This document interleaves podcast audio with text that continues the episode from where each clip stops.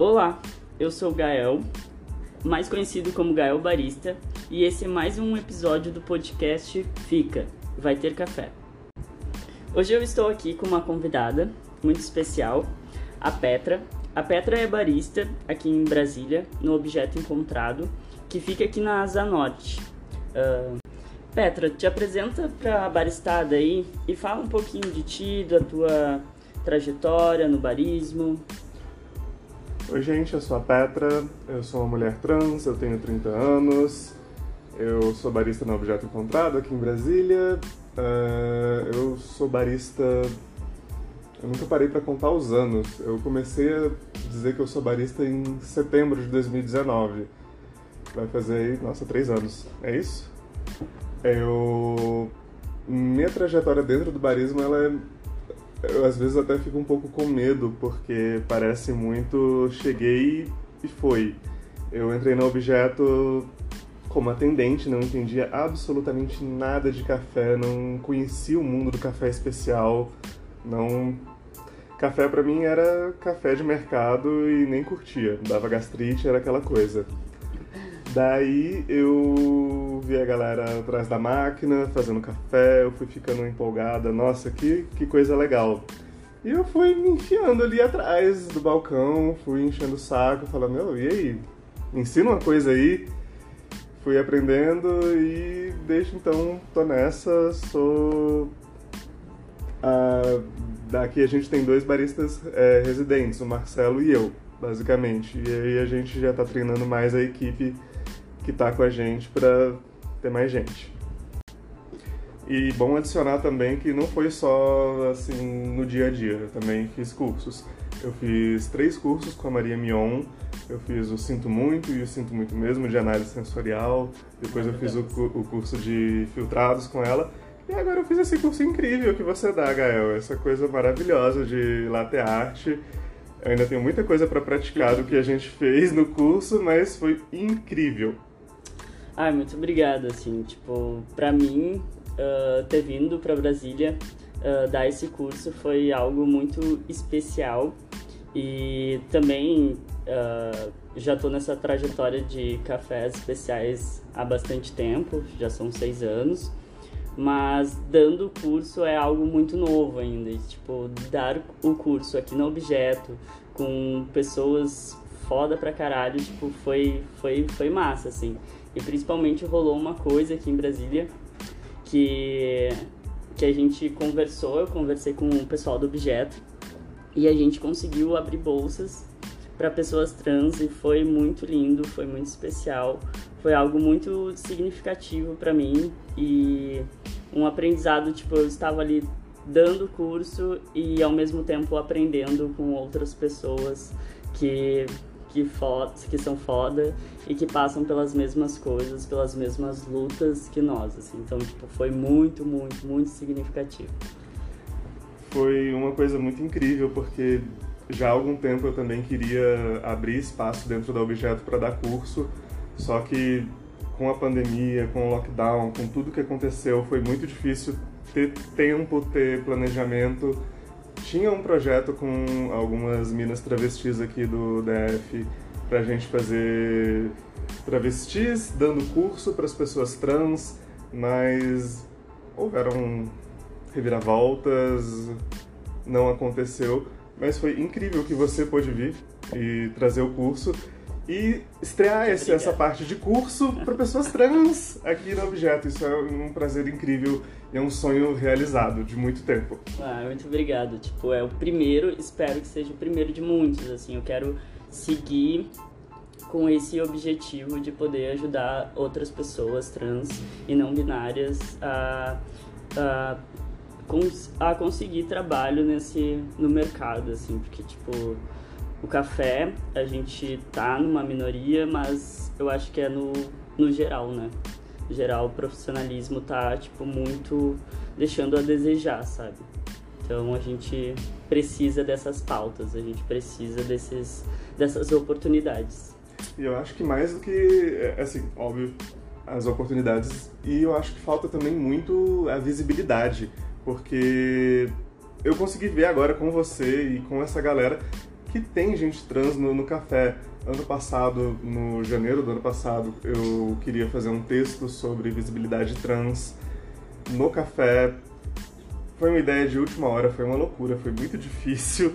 E eu tentei achar gente no rolê do café e eu não sei, mas a impressão que eu acho que eu tive é que talvez role um apagamento, que é muito mais fácil pessoas se, se destacarem e serem terem a visibilidade na, nas mídias do que pessoas trans, porque você tá há seis anos, ano passado eu tentei encontrar gente e eu não encontrei você. sim, sim. A minha transição ela é bem recente, né? Tipo, eu uh, me assumi, eu me, me aceitei, né? Tipo, como um homem trans há três anos, mas daí foi, veio a pandemia, foi uma loucura, tipo, eu eu fiz aniversário em março, contei para os meus amigos, minha família, foi um momento muito lindo, incrível, a aceitação de todos. E já tinha me programado para contar no trabalho, veio a pandemia, fechou tudo. O lugar onde eu trabalho fechou por sete meses. E eu fiquei tipo, meu Deus, eu preciso voltar, eu preciso, eu quero, eu quero. Então foi algo muito angustiante também, com tudo que estava passando, mais transição de trabalho. E eu tinha muito medo de ser demitido, mas era uma coisa que eu achava que era necessário acontecer. E daí eu voltei a trabalhar e peguei Covid. E daí demorou mais mil anos. Daí quando eu voltei a trabalhar, tipo, foram vindo vários outros problemas. Eu, tipo, tá, eu não consigo lidar com isso, eu preciso do emprego, um monte de lugar fechando. Então eu consegui falar no trabalho com a minha chefe, sentar e conversar só o ano passado, em março. Então faz um ano apenas essa a minha transição no trabalho. E foi difícil, não foi fácil. Uh, tem uh, para as pessoas, principalmente pessoas que, que, que convivem com a gente há mais tempo, elas relutam a nos chamar pelos pronomes, por. Não, eu não acho nem que não seja uma aceitação no meu trabalho, tá? Eu tô falando da minha experiência. Uh, mas foi mais difícil, assim, e eu tinha muito, muito medo de. Não medo de. Mas tinha vergonha de de corrigir eles porque eu ah, queria dar o tempo, sabe? Só que chegou um momento que eu tá, vocês já tiveram tempo de aprender. E daí eu comecei a corrigir e falar, tipo, ah, me chamava, ah, não sei o que é ela. Não, é ele. Ah, não sei o que é Gael. E daí o pessoal foi, tipo, mudando mesmo, assim. Mas eu senti muito acolhimento no trabalho também, sabe? Foi pequenos erros que a galera foi cometendo, mas eu também não me posicionei, sabe? E foi muito rápido, tipo, eu já fui para campeonato, nunca tinha participado de campeonato, nunca tinha tido coragem, era um bagulho que eu tinha muito medo. E depois da minha transição, tipo, mudou, virou a chave, assim. E, e para mim também eu tinha muito medo, porque quando eu iniciei no barismo, eu tenho amigos que trabalhavam uh, com café em cafeterias e quando eles começaram a transição deles, eles não foram aceitos, uh, passaram por muita transfobia e hoje esses amigos, tipo, foram para outras áreas porque eles não conseguiram uh, seguir trabalhando no mundo do café por causa da aceitação da, dos próprios uh, chefes, clientes. Então, tipo, eu tinha muito medo que isso acontecesse comigo, assim. Então ainda bem que não aconteceu, assim, que, que foi diferente do que eu esperava. E eu ainda vejo que no café a gente é minoria porque a gente passa por muita transfobia, às vezes dos nossos próprios colegas de trabalho e muitas vezes por clientes, então é, um, é uma parada muito difícil, assim. E agora eu tô muito feliz que rolou as bolsas aqui, eu não esperava, eu, tipo, conversei, ah, a gente abriu duas, duas vagas apenas e muita gente procurou e muita gente que já tinha trabalhado com café e que já estava tentando entrar nesse, nesse universo, nesse meio, então tipo foi foi muito bonito assim essa troca com, com outros baristas trans assim e baristas iniciantes também que tinha uma galera assim foi foi muito bonito. Bom, a sua história. Falei pra caramba. Acho que agora essa história explica o porquê em janeiro do ano passado eu não te achei. porque profissionalmente você ainda não estava é, transicionado. É, é difícil ouvir essas coisas de dentro do trabalho, que teoricamente é um lugar que é pra. A gente assume que é um lugar seguro, a gente quer que seja um local, um local seguro e rola esse tipo de resistência. Sim. É, para mim foi bem diferente aqui no Objeto. Eu, a minha transição começou em 2018. Eu entrei no Objeto só em 2019, zero passabilidade, mas a Objeto ela tem por missão é, ser um lugar diferente. Então a aceitação foi imediata. Óbvio que no começo, primeiro momento da, da primeira parte do, da equipe que estava na época, de vez em quando dava uma escorregada, uma ou duas pessoas. Eu era, eu era chata pra caralho.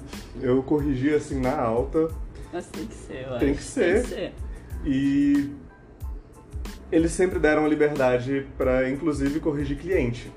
E a gente tem uma, uma política de zero racismo, zero transfobia, zero qualquer tipo de preconceito, assédio. Se alguém, algum cliente chega de gracinha e tchau, a gente manda embora, pronto, é isso, paga sua conta e vaza. Mas a gente sabe que também não é simples assim, porque pelo menos eu sinto muito isso que existem muitas transfobias muito veladas, que não são aquela coisa assim que você fala assim, nossa, vou conseguir com facilidade expulsar essa pessoa, porque vira um, um disfarce de um, nossa, desculpa, não percebi, ai, Sim. não sei, ai, escorrega, não, eu não falei isso, você ouviu errado. É muito difícil. Sim, eu concordo, concordo plenamente. Ah, não posso contar uma experiência de trabalho, mas passo por isso com dois clientes específicos, assim, e, e eles seguem chamando pelo pronome feminino, já foi corrigido, já foi. Então eu só, tipo, ignoro, não falo mais, sabe? Deletei do. do, do da, da cafeteria, assim, ó. Eu nem faço mais o café deles, assim. Tipo, o Léo faz, a gente manda, eles fazem gracinha, a gente. É, é, é. Nem olha mais, sabe? Mas é, tipo, é uma situação chata, é ruim, é incômodo. Tipo, só que, infelizmente, a gente tá na cafeteria, a gente não pode. A gente não consegue fazer algo porque a gente não tem esse espaço que você tem aqui no objeto. Porque os, os é, eu não posso falar muito sobre isso, mas é que. en- Não é a entende? política. Não é a política. E essa política que o objeto tem, ah, eu achei muito, muito foda, assim, muito, muito, muito bonito, sabe? Muito. gostaria muito que fosse assim em todos os lugares. E não por bonito, deveria ser assim, sabe? É o mínimo do assim. respeito. Ah, e é isso, olha. É, fiquei com falta de ar. Tá. Ahn, Petra, ah, pra muito além da nossa troca no café, acho válido a gente pontuar nossas lutas em comum. Como foi a tua transição, assim? Em que momento, tipo, tu chegou e deu, sabe? Tipo, se libertou mesmo, assim, tipo. Foi, foi difícil. Eu, que nem eu falei, eu já tô com 30 anos, então assim, acho que algumas pessoas já diriam que é uma transição quase tardia. Eu comecei a minha transição em 2018, tava com 27, ia fazer 27 anos. É, Foram anos de autonegação, de não, não é isso, isso é uma fantasia da minha cabeça, isso não, não tem como isso acontecer, não tem como isso existir. Muitos medos, é, muitos medos relacionados a preconceitos, porque eu pensava assim, ok, eu vou ter que virar uma prostituta. Não querendo dizer que isso é algo, um demérito, mas a gente sabe que o mercado formal de trabalho, ele, ele recusa Sim. pessoas trans. Então a gente acaba imaginando que só a informalidade vai restar pra gente. E também o medo da, da não aceitação acadêmica. Na época eu estava fazendo, há muitos anos já eu faço, engenharia de redes de comunicação na UNB. E a gente sabe, o ambiente de engenharia ele é extremamente machista, extremamente homofóbico. Ele é um, é um local difícil, muito Sim. difícil. Então eu tinha muito medo.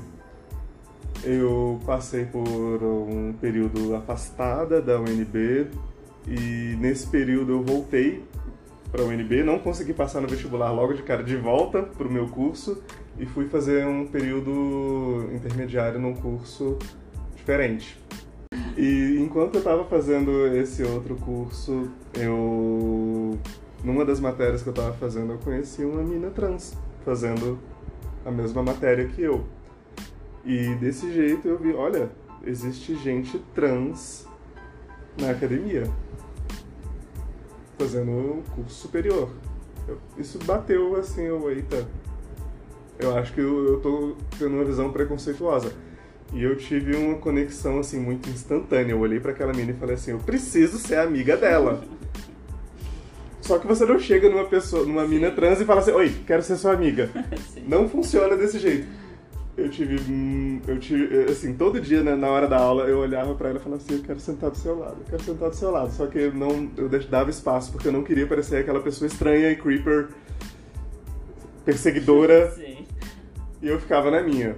Aí, por uma sorte muito grande, a gente teve um trabalho em grupo que nós caímos no mesmo grupo. Eu falei, opa, é a minha oportunidade de trocar ideia com essa pessoa.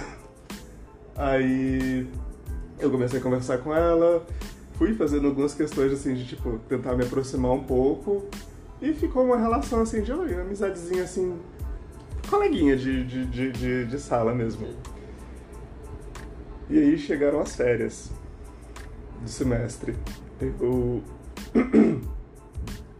é, de julho, eu passei as férias inteiras surtada.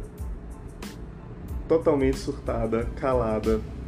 A Raíssa, que é minha esposa, e a gente já namorava nessa época, é, pré-transição, ela, ela ficou louca comigo. Ela achou que, ela, que, que tava rolando alguma coisa, que eu ia terminar com ela, que eu tava com algum problema assim muito sério, porque eu, eu sou uma pessoa que eu falo muito. E eu tava calada, Sim. emburrada, porque isso tava na minha cabeça. Sim. Eu, tu tava lutando contigo mesmo ali dentro. Lutando, assim, processando e falando assim, ok, eu não sei o que fazer, eu não sei o que tá acontecendo. E assim, a vida também tava acontecendo várias coisas, vários problemas acontecendo paralelamente a isso tudo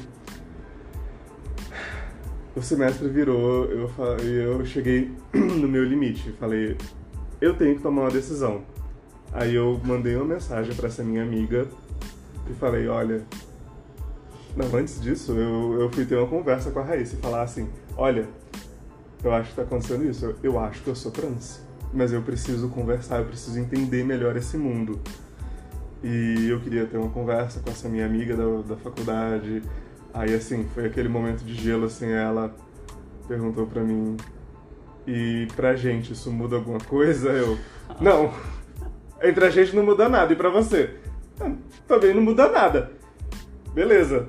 Aí eu marquei essa conversa com essa minha amiga, eu passei umas 5 ou 6 horas direto trocando ideia com ela sobre o que eu sentia, o, as minhas aspirações, o porquê que eu tava tendo essas questões. E aí eu falei, ah, ok, é, eu sou trans, eu sou travesti mesmo. E aí foi tudo muito rápido. Eu imediatamente me prestei a entrar no ambulatório trans aqui de Brasília. Eu tive sorte, eu tinha vaga, entrei, comecei tratamento psicológico, tratamento psiquiátrico. Eu entrei em, em setembro. Em fevereiro eu já estava fazendo terapia hormonal, e aí foi a parte da transição social, que foi um pouco mais difícil. Eu segurei um tempo para falar com a minha família. Eu só falei com a minha família em dezembro, com a minha mãe. Foi. Eu tava morrendo de medo. Não sei nem por que, que eu tava com tanto medo, porque eu conhecia minha mãe, eu sabia que ela ia ser de boas, mas é uma coisa muito potente, Sim. muito forte. Então fui. Eu também esperei o casamento da minha irmã, que foi em dezembro, para não tirar o brilho do momento dela. Sim. Ela casou numa sábado, na sexta, não lembro. No domingo eu falei com a minha mãe. Minha irmã estava em lua de mel, eu falei, ok, ela tá longe, ela tá curtindo o momento dela, vou falar com a minha mãe. Minha mãe foi super receptiva, ela falou: não muda nada, meu amor, eu vou apoiar até o fim. Ela deixou claro que ela precisava de tempo para compreender, entender, mudar pronomes, começar a usar meu nome, esquecer o nome morto. Foi, inclusive durante um tempo doía um pouco, ela, assim, eu entendia que era a questão do tempo dela, mas eu acho que você entende que sim, quando o nome morto aparece, dá um, dá um trem. Sim, sim. Mas aí ela foi incrível, ela já me trata só no feminino, já usa só meu nome, eu não ouço meu nome morto da boca dela há muito tempo.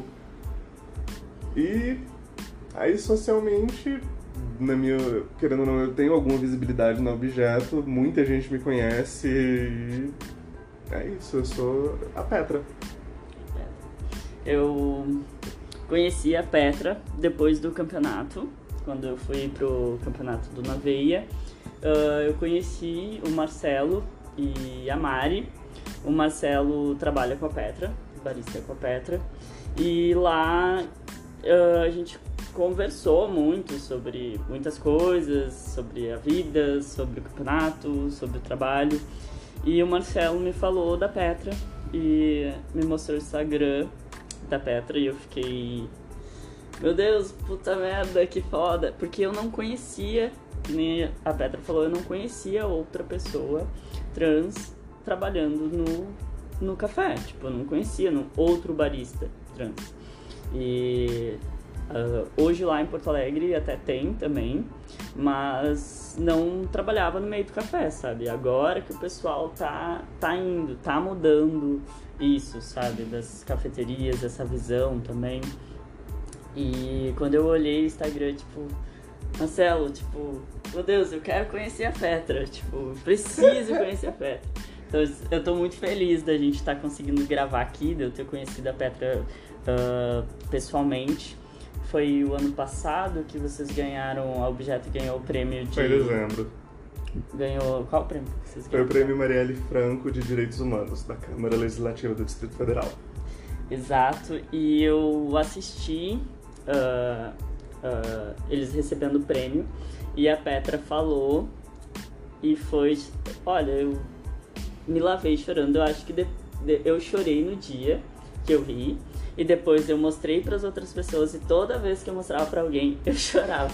E eu tô falando aqui e já fiquei emocionado. Eu tô com vontade de chorar também, porque eu chorei porque foi, no discurso. Foi muito bonito, eu me senti muito, muito representado.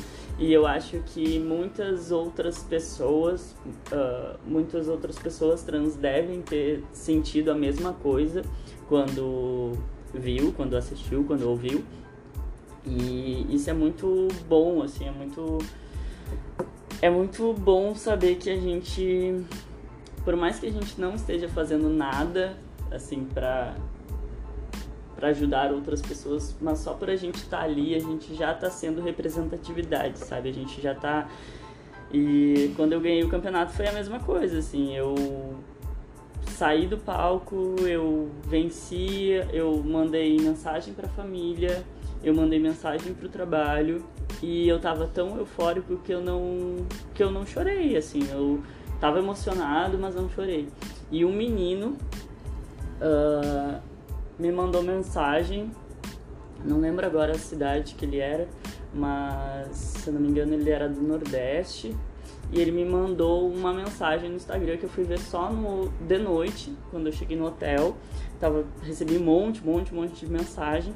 E daí eu vi essa mensagem ele mandou um áudio uh, falando que ele estava torcendo muito por mim, que ele estava muito emocionado, que ele chorou muito quando ele viu eu ganhando e que eu era. Uh, inspiração para ele, que ele estava entrando no meio do café agora e que ele queria muito uh, poder um dia fazer um curso comigo.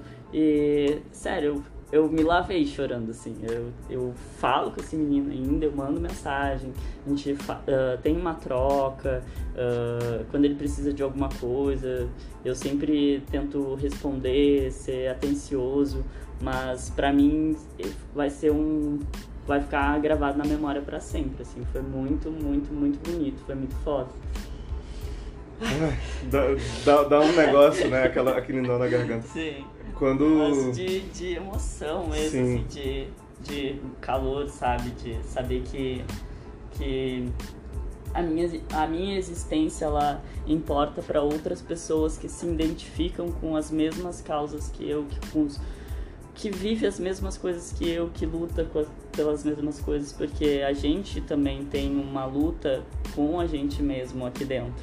Então é muito bom saber que tem pessoas mesmo do outro lado do, do país torcendo por nós, sabe? Tipo, é muito significativo. É muito, é muito. É, a voz. A voz tá fugindo. quando, quando a Maria e o Marcelo voltaram do campeonato e eles falaram de você, eu falei assim, nossa. Uau, porque eu tava muito por fora do que estava acontecendo no campeonato, eu não sabia quem quem estava competindo, eu sabia que a Mari estava competindo e era isso. Era essa extensão do meu conhecimento. Sim. Aí quando eles voltaram falando, o Gael ganhou. O Gael é um homem trans, eu falei assim, caralho! Gente, que coisa incrível! Eu, eu quase chorei. Eu fui de futricar na, nas redes sociais, mas eu sou uma Sim. pessoa um pouquinho tímida, eu não não mandei mensagem, não mandei nada, mas eu falei assim, eu preciso conhecer essa pessoa. eu preciso. E, nossa, foi muito incrível que você veio e a gente tá tendo essa troca, que a gente tá gravando isso aqui agora. Sim. Porque você viu, esses dias foram meio loucos, eu tava meio pirada. É, trabalho, vida, a vida pessoal, tipo, às vezes a gente parece estar tudo mil maravilhas, mas a gente também tem vida pessoal, trabalho, casa, família, então, é, a gente, eu, eu entendo. A gente, é, a gente é gente, como é, qualquer um. Exato. E é muito difícil. É, esses últimos dias eu acho que eu, eu dei uma pirada com essa questão de transfobia por parte de, de terceiros, não de clientes, mas pessoas que fazem parte da vida da cafeteria. Sim. É, você viu, você, você presenciou uma coisa agora, não sei se você reparou. Mas na hora a gente combinou de gravar o, o, o podcast aqui em cima da loja. E por uma coincidência muito grande foi ter uma entrega que Sim. não estava planejada e eu fui receber a entrega de, de insumos da loja. E o entregador, ele já assinou o, morador de rua que, que pediu água. O senhor trabalha aqui? Sim. E essas coisas vão doendo, vai machucando e mas aí também vem uma questão que eu, eu tenho muita dificuldade de lidar, que é principalmente com a, com a galera em situação de rua, que é que faz parte da vida da objeto, porque a gente tem uma relação muito próxima com eles. A gente tem um projeto, uma ONG que está terminando uma reforma para fazer uma cozinha solidária para alimentação de população de rua. Então é uma relação muito próxima. Então eu fico. Eu tenho um problema, uma dificuldade muito grande de corrigir essas pessoas mais vulneráveis, justamente por essa situação de poder. Tipo, eu entendo que nós, como pessoas trans, temos uma vulnerabilidade muito grande. Mas aí eu tento analisar as minhas particularidades, os meus privilégios particulares. Eu tô empregada, eu tenho um lugar para morar, eu tenho, eu não estou numa situação de insegurança alimentar, todas essas coisas que essa pessoa não tem. E eu fico com muita dificuldade de corrigir, talvez causar um desconforto que essa pessoa não venha buscar esse auxílio. Por que, que a vida é difícil assim? É. Eu queria muito poder te te dar um conselho, mas eu acho que não não cabe a mim também. E e eu eu super não tem como não não entender, não tem como se não se identificar, mas é que nem tu falou, é, é complicado porque são pessoas que estão tão tão numa eu tô gaguejando porque eu não consigo falar vulnerabilidade. Eu só consigo falar vulnerabilidade se eu falar bem devagarinho. Mas é tipo, é, é, é complicado, é difícil. Mas também são pessoas que, que frequentam aqui com, uh, sempre, né? Acho que são sempre os mesmos, né? Algumas pessoas são estão em passagem e essas eu tenho mais dificuldade. As pessoas que são mais próximas, que a gente realmente conhece, aí entram algumas dificuldades que é difícil lidar com algumas particularidades de cada pessoa mas aí também entra a minha rede de apoio, Sim. o resto da equipe do objeto, que principalmente agora que eu estou num momento mais delicado em relação a isso, todo mundo já se prestou a falar assim, relaxa, a gente toma conta disso. Sim, isso é muito importante também, sabe? Acho que a, o trabalho, eu vejo o trabalho como nossa segunda casa, porque a gente passa mais horas, às vezes, no trabalho do, que, na nossa própria casa. Então eu acho que essa rede de apoio ela é muito importante e principalmente porque eu no, no local onde eu trabalho eu vejo os meus colegas como família mesmo e eu não vejo tanto acho que é até algo que que que tu me fez pensar e quando eu voltar para Porto Alegre eu quero mudar isso que é esse posicionamento da empresa também, sabe? Eu acho que é, eu acho que é importante. É importante. É importante. Então, eu fico feliz que tu tenha essa rede de apoio e eu tenho um pouco de, de tenho uma rede de apoio dos meus colegas, eu consigo conversar com eles, mas quando a gente tem esse tipo de problema, uh, todo mundo se cala e muitas vezes até eu acabo me calando porque ah, ah, deixa pra lá. Ai, tipo, não importa. Mas importa. Importa, importa pra gente. Machuca, dói. Uh, é, é o mínimo. É o mínimo de respeito que a gente. que as pessoas. Devem pra gente. É, tipo, é foda, sabe? Que nem até no, na conversa anterior desses clientes, assim, queria muito poder dar um, uma voadora, sabe? Dar um cote infinito, assim. E agora eu vou voltar e eu quero, quero colocar isso na mesa, sabe? Quero, hum. quero mesmo botar esse. Levantar essa pauta e, principalmente para os meus colegas de trabalho, sabe? porque eu sei que eles me amam, eu sei que a gente é uma família e que se eu estiver passando por qualquer coisa, eles vão tentar me ajudar. E eu acho que se eu levantar essa pauta, eu sei que eles vão entender, eu acho. Eu acho que é, é uma falta de posicionamento minha também, de não, não ter tido essa conversa antes. Mas é difícil, gente, porque, querendo ou não, é expressar essa vulnerabilidade. E nem sempre é simples a gente chegar e falar assim, nossa, tá doendo, tá doendo essa Sim. questão. Daí, o... uma coisa também que, que eu ouvi ontem sobre a turma que teve tantas bolsas trans, que foi tão lindo, que foi tão incrível, e me fez pensar, na verdade, repensar, porque era uma coisa que eu já tinha pensado algumas vezes, o quanto, às vezes, a nossa presença no mercado formal de trabalho nas cafeterias é uma coisa que é político da empresa ou se a gente está servindo de vitrine? Sim. Porque às vezes não tem essa política de proteção, de acolhimento, de, de realmente cuidar das particularidades que a gente tem. A gente não quer atenção especial, mas a gente quer respeito a gente quer que as pessoas respeitem, a gente quer que a nossa chefia respeite a gente, a gente quer que os nossos colegas respeitem a gente, a gente quer que os nossos clientes respeitem a gente. A gente só quer o mínimo, não é nada demais. E aí, ouvindo algumas histórias, deu para perceber que em alguns lugares é ótimo que as pessoas trans estão conseguindo emprego nessa área que é incrível do barismo. Sim. Mas até onde essa política de contratação de pessoas trans é uma política séria e comprometida com a causa trans ou é só vitrine, vitrine para pegar o pink money? Eu eu senti a mesma coisa que, que a Petra falou agora.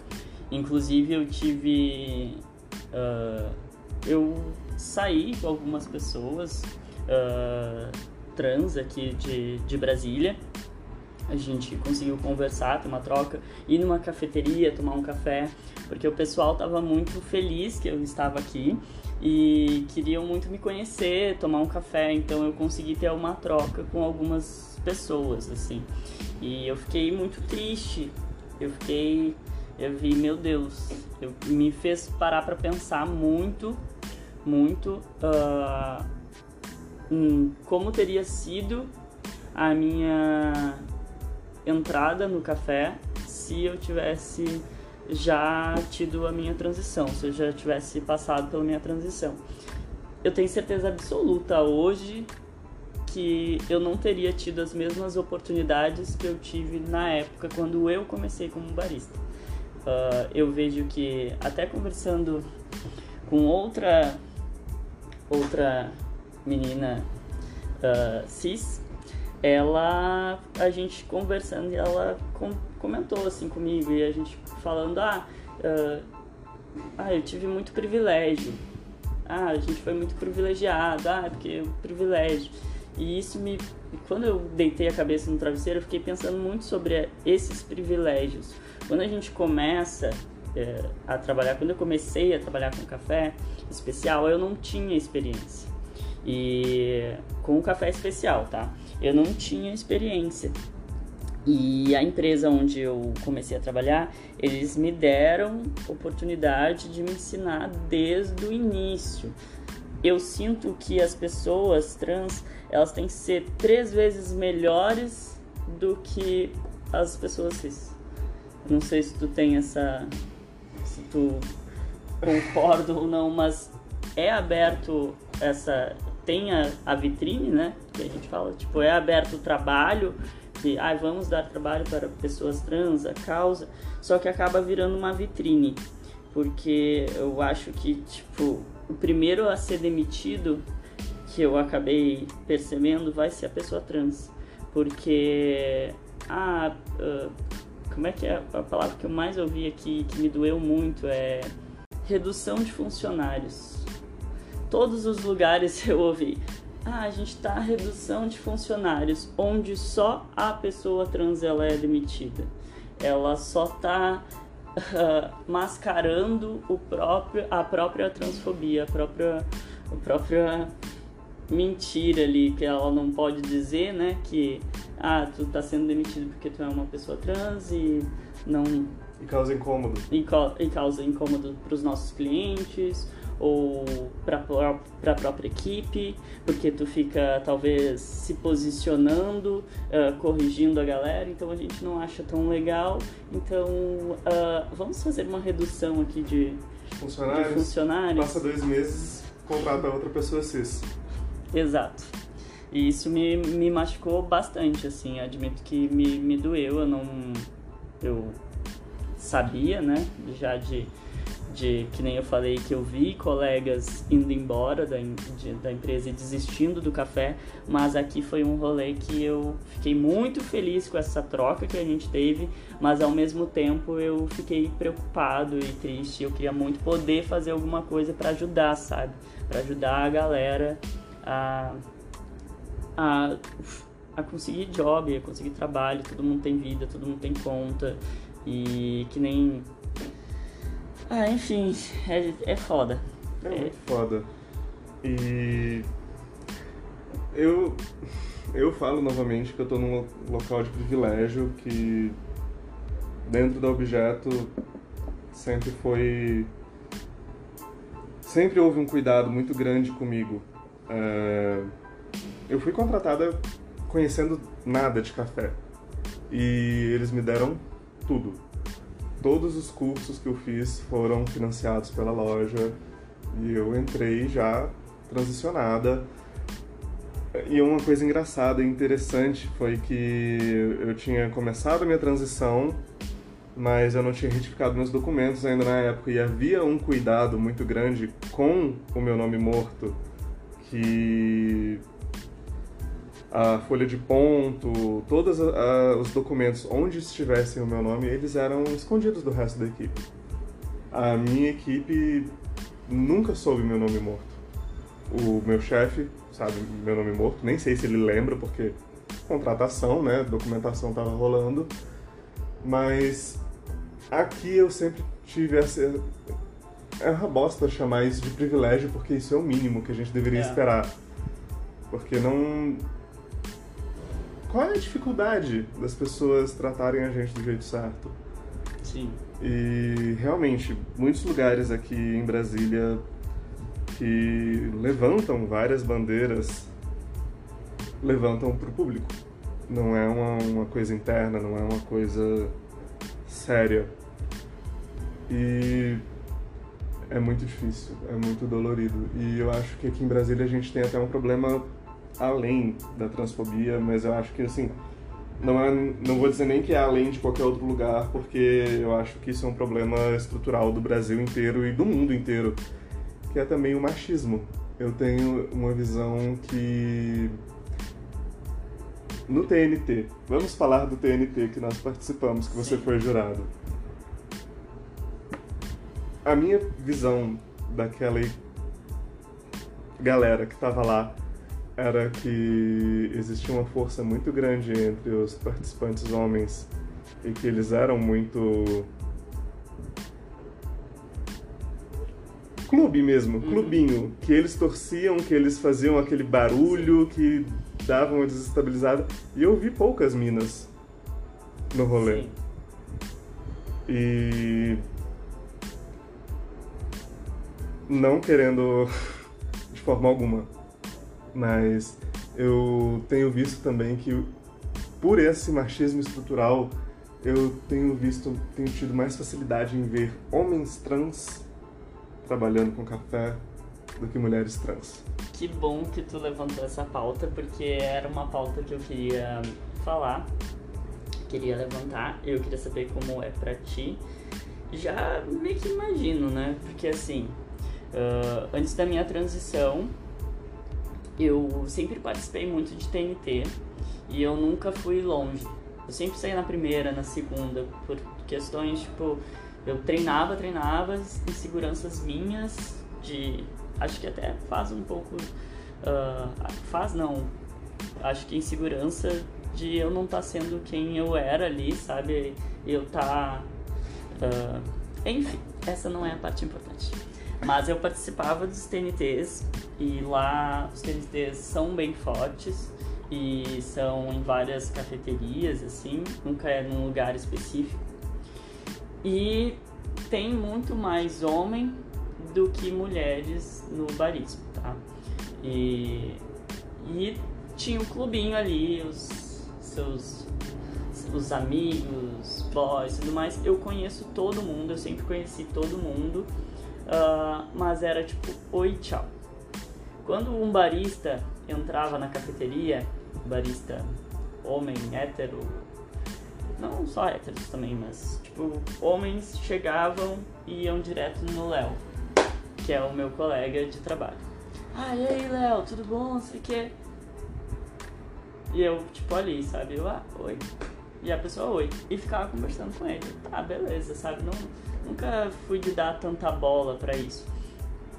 Mas, e até mesmo com o cliente, a gente estava vendendo ali os produtos que a gente vende café em grão, uh, métodos, tava ali explicando pro cara, eu explicando, eu expliquei tudo, tipo, eu gosto de vender, eu sou um bom vendedor.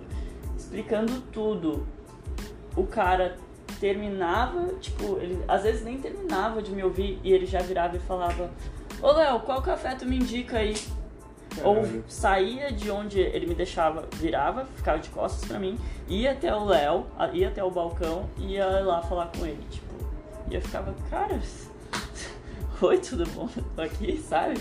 Então eu percebi assim que eu tinha que estudar mais, eu tinha que me esforçar mais pra. Uh, para ser melhor como barista, porque eu achava, tipo, ah, será que eu não sou um bom barista, sabe? Ficava me fazendo umas, uns questionamentos. Síndrome de impostor. É, exatamente.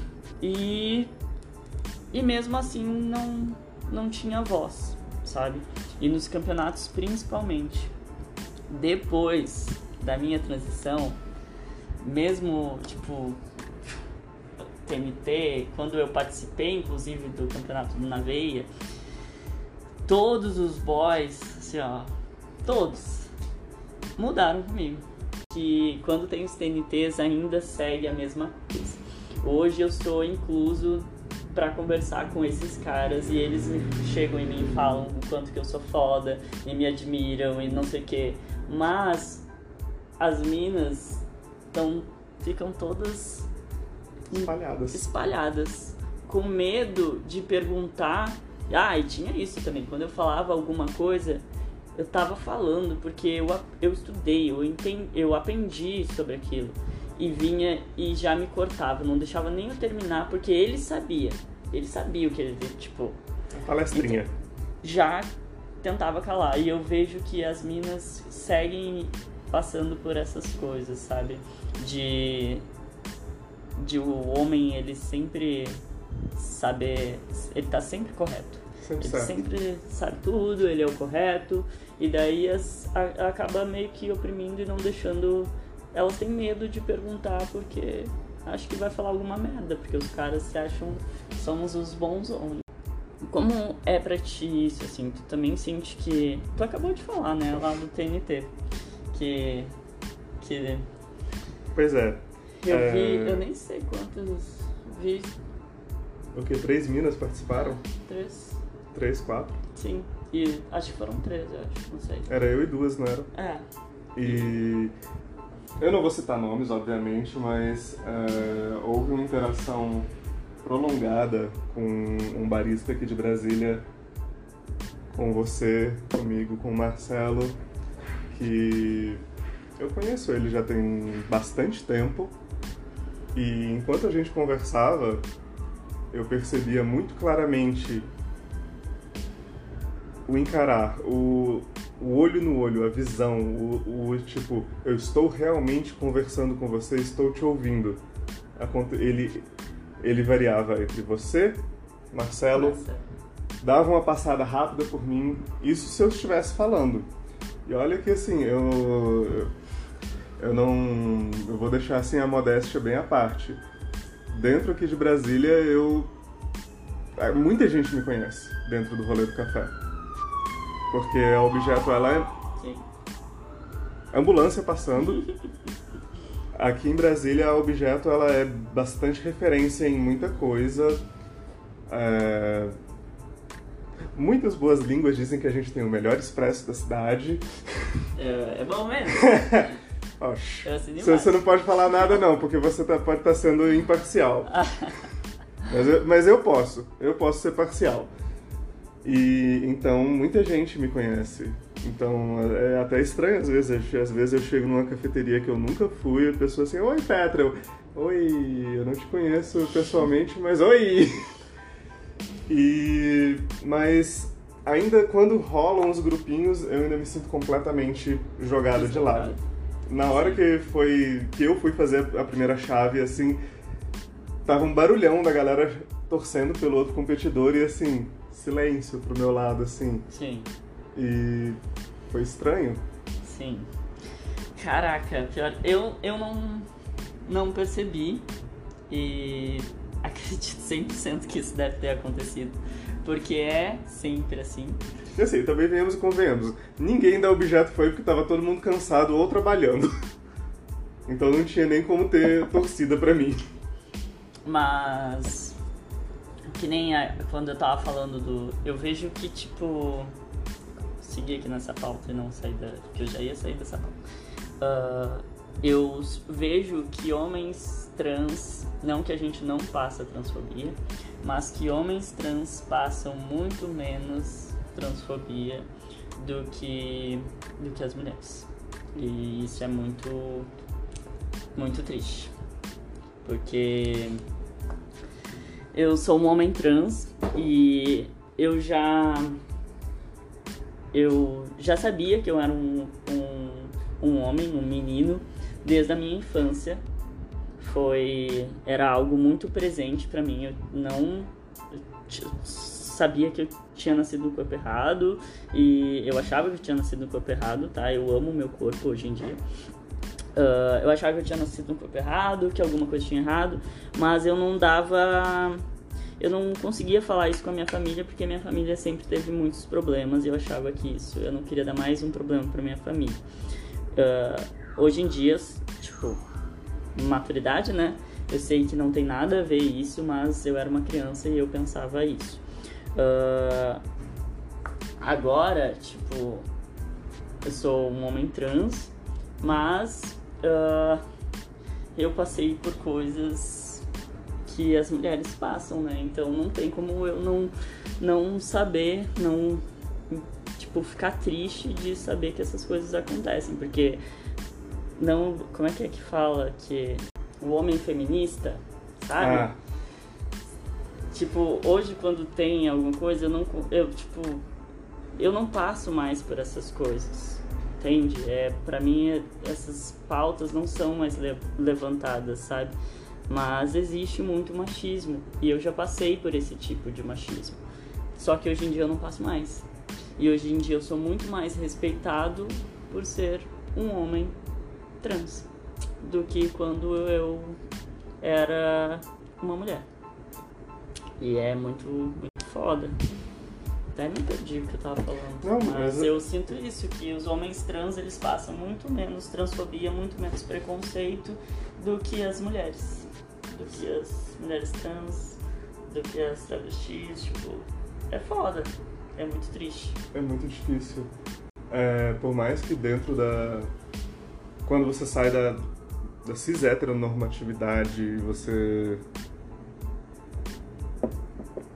entra no universo LGBT, ser trans, em alguns aspectos assim você perde privilégios, mas acho que o que a gente está querendo dizer é que mesmo num, num, ambiente de vulnerabilidade existe o privilégio masculino Sim. que a gente não pode dizer que nossa vocês estão tão salvos vocês não Sim, vão passar é por nada a isso a gente passa, é. né? não isso isso não dá nem para dizer porque puta que pariu é, ser trans é, é ter um, um alvo nas costas. Sim. E é muito difícil. Mas eu senti exatamente o oposto, a descida da escada de privilégios. Que sair do universo masculino e passar para o feminino. Eu mudei pouquíssimo a minha personalidade. Mas eu acho que eu também. Pois é. eu sinto que eu sou a mesma pessoa. Eu, eu é. não sinto, eu sou a mesma Nós somos a mesma pessoa. Mas o jeito que as pessoas olham, encaram, respeitam, escutam Sim. é muito diferente. É muito diferente. E.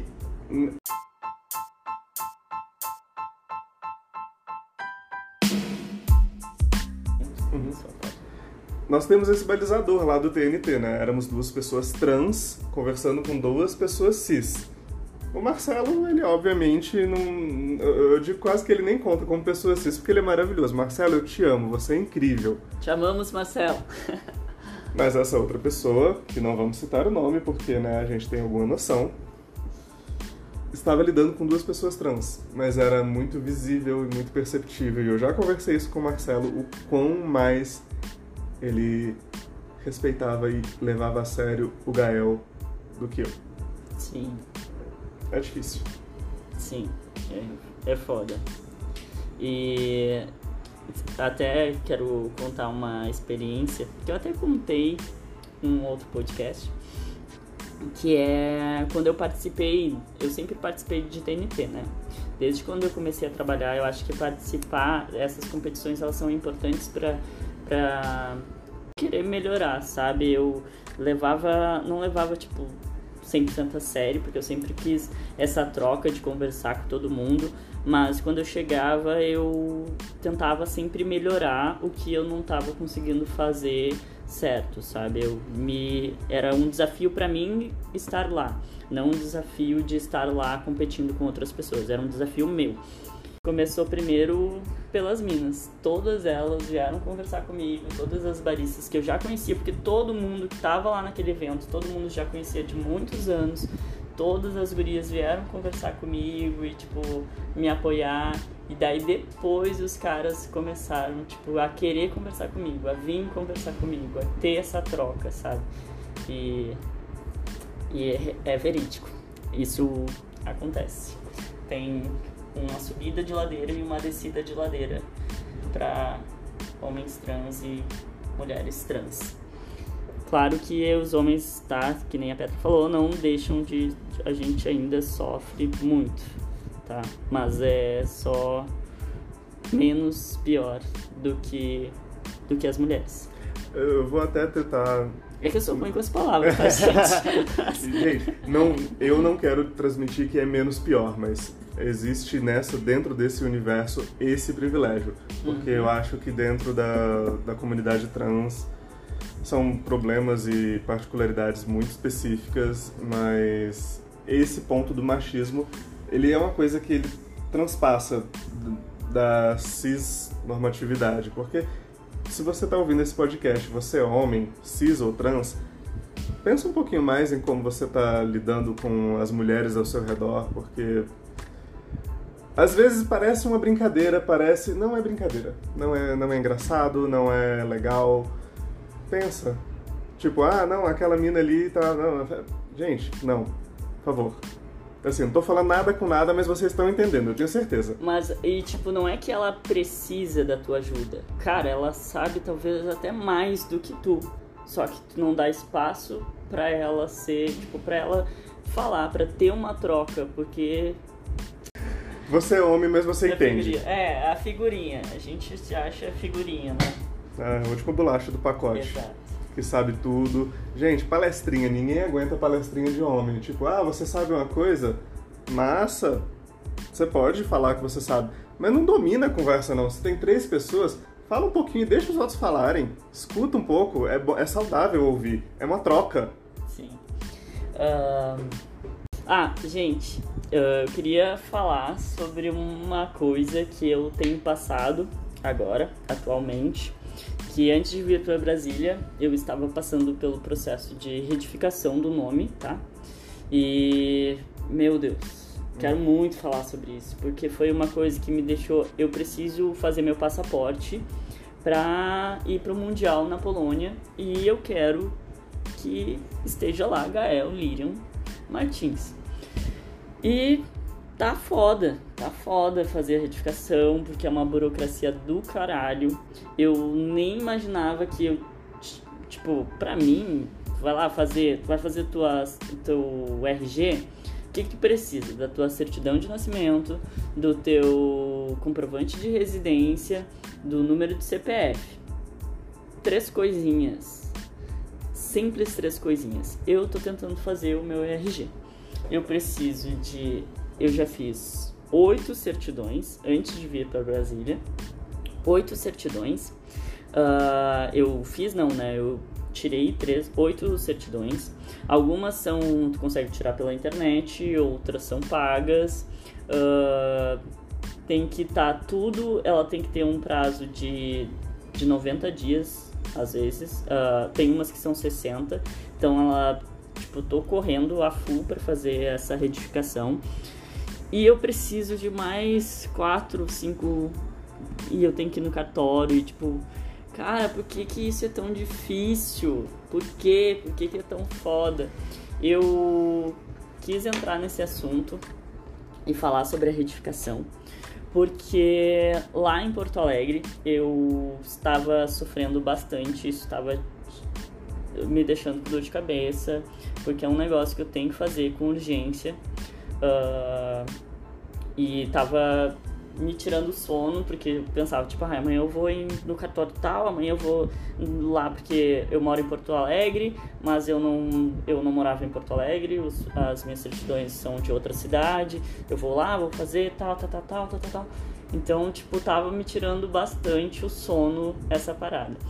E eu conheci uh, através de uma amiga que trabalha nessa, nessa ONG, mas eu não sabia que eles ajudavam as pessoas a, a direcionar elas com para para fazer a retificação, que é a ONG Somos. Eu marquei com eles, eu mandei uma mensagem por WhatsApp, marquei com os advogados da ONG e eles sentaram comigo. Uh, eu mostrei todas as certidões que eu tinha e eles me direcionaram para que lugar que eu tinha que ir, porque eu nem sabia quais eram os lugares que eu tinha que ir para as outras certidões que eu preciso fazer. Eles me direcionaram, me mostraram. Eles têm um. que é a. Uh, eu acho que é a, a retificação, ela não é o. Quando tu tá com todos esses documentos e tu vai lá fazer a tua, a, tu, a tua certidão, ela não é paga, tá? Ela é gratuita, por lei. E se algum lugar quiser que vocês paguem, tipo, tu vai lá no Google, escreve e mostra. Não, tem essa lei aqui e uh, eu não preciso pagar. E acontece também de pessoas pagarem porque eu li na internet. De quando é essa lei? Eu não lembro, mas ela é recente. Ela é bem recente, ela é porque bem recente. quando eu fiz a minha retificação eu tive que pagar a segunda via da minha certidão de nascimento. Foi caro pra caramba. Tu teve que pagar? Eu tive que pagar muita coisa, eu gastei muito dinheiro. É, tipo, eu vou ter que fazer a segunda via do também, eu vou ter que pagar, mas não é do nome social, não é do, do final, né? No, no final a gente não paga. Mas a, a certidão que eu vou ter que tirar, porque ela tem que ter uh, 60 dias, 30 dias, tem que estar tá tudo muito. As datas, tipo, não pode passar três meses, seis meses. Então ainda é um negócio que eu vou ter que voltar para Porto Alegre e terminar de fazer. Mas eu queria muito agradecer a ONG Somos, ao trabalho que o pessoal faz e. E, e eu indico muito, eles têm até a retificação coletiva, agora eles estavam fazendo anteriormente uh, acho que foi em fevereiro, dezembro, uh, a retificação uh, coletiva com pessoas não binárias. E eu conheci lá a ONG, entrei em contato com eles, eu achei que ia ser uma retificação com várias outras pessoas, mas não, eu sentei lá com eles, eles foram muito abertos comigo, marcaram um horário, me explicaram tudinho, eles falaram que caso eu tivesse alguma dúvida, depois quisesse ir lá também, eles têm vários outros projetos e é muito bom, é eu fico muito feliz que tenha lugares, que nem quando eu conheci o ambulatório trans, que foi, foi uh, que tem lá em Porto Alegre também, que fica no, no, no posto de saúde modelo. E, e eu fui muito, muito acolhido lá, muito acolhido, desde psicólogo, uh, endócrino, dentista, uh, tudo que possa imaginar. E tu não precisa uh, já ter retificado o teu nome social, tu vai ser tratado como você quer, sabe? E, e enfim, era só isso que eu queria falar. Não sei se tu tem alguma experiência de, de retificação, mas olha que coisinha que dá Nossa, dor de cabeça. Dá muita Puta dor de cabeça. Pariu. Eu, eu tive que tirar certidão do, do exército. Eu, nem, eu nunca. Tipo, eu nem fui pro exército. Mas você vai ter que tirar o reservista. É, já, já fiquei sabendo dessa Nossa, se prepara que, que é chatice. É, são, aí é de novo as, as divergências, diferenças de homens e mulheres trans. Eu também tive que eu tive muita dificuldade também. É, eu tô aqui em Brasília, mas eu não sou originalmente de Brasília, eu sou de Anápolis, Goiás. É duas horas e meia, duas horas de viagem aqui de Brasília, é perto. Mas eu tive que duas ou três vezes em Anápolis para poder retificar. Tinha a opção de fazer via. Nem lembro, é um cartório unificado, mas tinha que pagar. Eu falei, Sim. ah, é bom que eu vejo minha mãe, eu faço uma visita. Então foi assim, bom mas foi extremamente dispendioso. E é uma confusão absurda, porque são muitas certidões. São muitas. Você tem que ter, ah, não sei o que é lá do exército, não sei o que é lá eleitoral, não sei o que é lá de, de débitos, da dívida não sei o que é lá. É uma, uma, uma montanha de documentos. E a maioria das certidões é tipo estadual e federal, né? Tipo, é. tu tem que tirar a mesma certidão, uma mesma certidão, só que ela é estadual e, e federal. federal. Tipo, você tem. É, é muito. É, é burocracia demais. E olha que a gente está falando de uma coisa que ainda é uma vitória incrível, Sim. porque o CNJ ele regulamentou isso que em 2016? É, eu sei que é muito recente. É muito recente. Antes era só por processo jurídico, você tinha que abrir um processo na justiça que antes ainda pediam para ver se você tinha cirurgia, se você não tinha cirurgia. Sim. Era uma coisa absurda. Precisava de ou se tu já tinha cirurgia ou um laudo. Laudo psicológico, psiquiatra, né? psiquiátrico, era uma coisa muito, muito invasiva. Houveram avanços, assim, a gente tem que reconhecer, super importante, mas ainda é um processo moroso e dispendioso. Você falou que tem agora uma lei mais recente que, que evita essa parte de gastos. Na época eu não tive muito disso, eu gastei. Eu, eu não consigo nem dizer, porque eu ainda tive que colocar gasolina, porque estava na minha cidade natal, mas foram duas vezes, muita, muita dificuldade. Eu tive uma sorte incrível no cartório, porque a tabeliã que me, que me recepcionou, inclusive, foi não foi só uma pessoa atendente, me mandaram para uma pessoa mais chefinha lá. Ela foi um amor, ela foi incrível, ela falou que tem tido procura, que tem acontecido, e eles foram muito acolhedores, acolheram todas as minhas necessidades, falaram, ah, isso aqui não está completo, isso aqui tem que ir, tem que voltar, não sei o que lá. E foi muito fofo, mas foi cansativo e foi caro. Sim. É, eu tenho gastado bastante também, mas ele é bem menos do que, do que antigamente. Mas ainda tem cer- certidões que são pagas e é burocracia. E eu fiquei muito feliz que depois que eu tiver todos esses documentos, ainda é, que tu tem que abrir um processo para que vai para um juiz.